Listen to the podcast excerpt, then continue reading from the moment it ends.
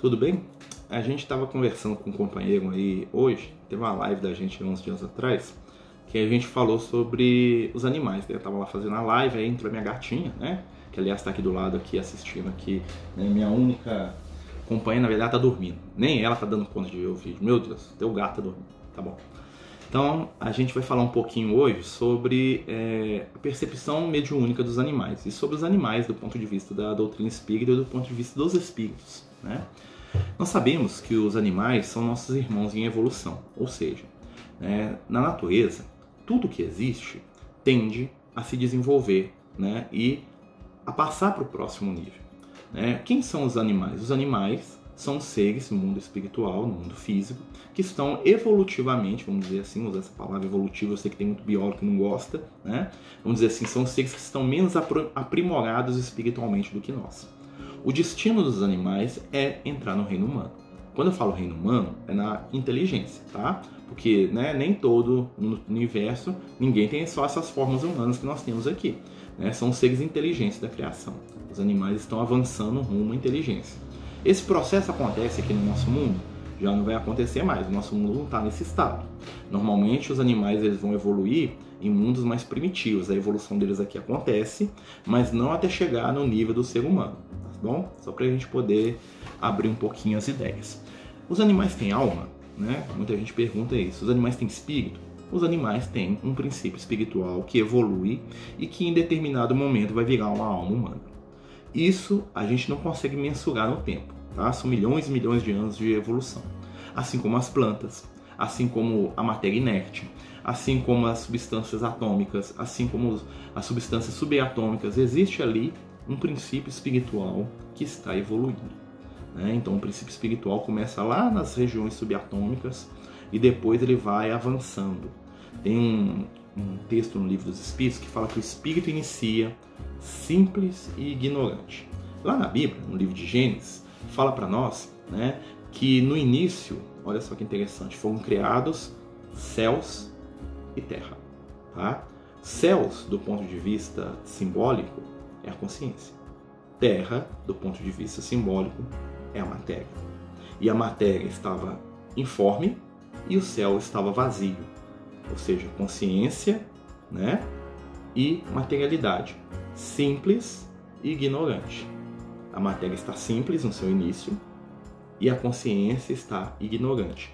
O que é evoluir espiritualmente? É avançar na complexidade da matéria e no conhecimento, ou seja, sair da ignorância da consciência. Quanto mais sabe a consciência, mais aprimorada é a matéria que ela usa tá? Então, na escala evolutiva, vem lá, né? Os átomos, depois vem lá os elementos é, inorgânicos, depois vem as, as plantas, os vegetais, depois vem o reino animal, depois vem a gente, o reino humano, depois vem, né? Os outros reinos até que a gente não sabe onde que chega. Os animais, eles estão, né? No estado evolutivo anterior a nós, tá? Alguns estão mais próximos da inteligência. Quando eu falo anterior a nós, não um, fisicamente falando, tá? Falo espiritualmente. Então, alguns animais já têm uma, uma inteligência, uma autoconsciência um pouco mais desenvolvida, outros quase nenhuma. Né? Se você pegar, por exemplo, um inseto e analisar ele comparado com um réptil, o réptil é mais desenvolvido, né? até mesmo do ponto de vista neurológico, do que um, um inseto. Se você comparar um, um réptil com um, um, peixe, se você comparar um réptil com uma ave, nós vamos encontrar ali uma certa similaridade. Mas se você pegar a estrutura mental de um peixe e comparar, por exemplo, com um cachorro, o cachorro está muito na frente do peixe. Vocês concordam comigo? Mas se você comparar o cachorro com um orangotango, o orangotango está na frente do cachorro. Então existe ali um desenvolvimento psíquico que está acontecendo, que é fruto do quê? Do espírito imortal que está ali despertando. Tá? Então os animais eles têm né, alma e eles continuam a sua viagem evolutiva. Quando o animal morre, o que, que acontece com ele? ele é atraído né, pelo companheiro da espécie mais próxima para já reiniciar o processo de encarnatório dele. Porque a maioria da experiência espiritual, da maioria do crescimento e desenvolvimento do animal, precisa estar no plano físico. Isso vale até para a gente. Tá? Quanto mais evoluído o espírito, menos ele encarna. Quanto menos evoluído, menos tempo entre as encarnações existem, ou seja, um espírito menos evoluído encarna mais rápido. Você pode ver que muitas histórias que a gente lê nos livros, que a gente vê aí na doutrina espírita, falam de espíritos que reencarnam quase que imediatamente depois da morte, né? E na maioria dos casos são espíritos que têm que resolver alguma coisa, eles já voltam logo porque eles precisam resolver.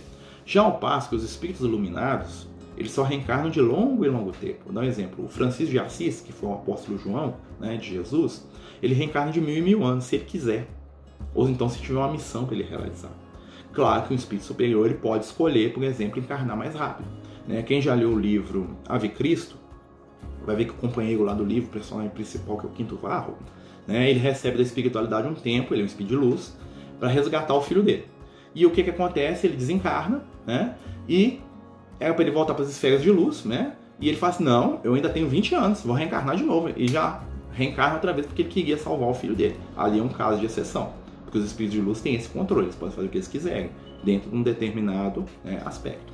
O animal, ele vai, né, então, reencarnar, né? a gente está usando reencarnar para o animal, é meio estranho, mas ele vai continuar o processo evolutivo dele no corpo físico de maneira mais rápida. Existe animal no plano espiritual? Existe, tá? Mas como que existem os animais no plano espiritual? Lá no livro Nosso Lar, né, o André Luiz cita que os animais é, estão lá em profusão, ou seja, os espíritos estão num lugar, numa cidade, numa colônia, e lá tem planta, lá tem animal, lá tem tudo isso. Como é que funciona? Né? A espiritualidade pega esses princípios espirituais, esses espíritos dos animais, leva para essas regiões, né, para o nosso lar, para esses lugares no plano espiritual, e lá eles fornecem para aqueles espíritos um corpo, vamos dizer assim, inicial, e ali dentro daquele ambiente eles seguem a evolução deles como se eles estivessem encarnados.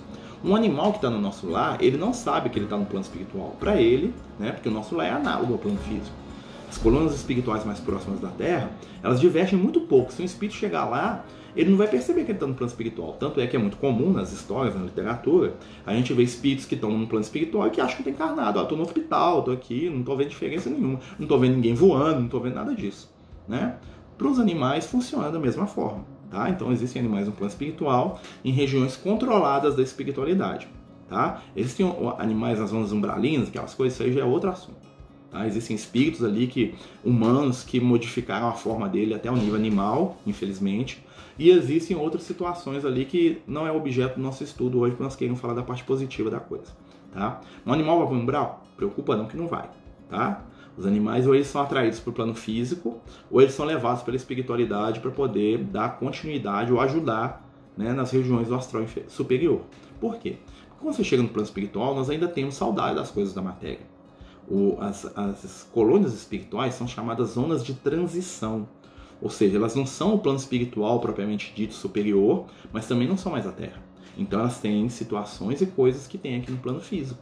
E nós, enquanto seres humanos, necessitamos das plantas, dos animais. Então existe isso nas colônias, tá? Não é só a criação mental dos espíritos, não, tá certo? Depois nós vamos falar um pouquinho sobre como é que funciona essa criação mental.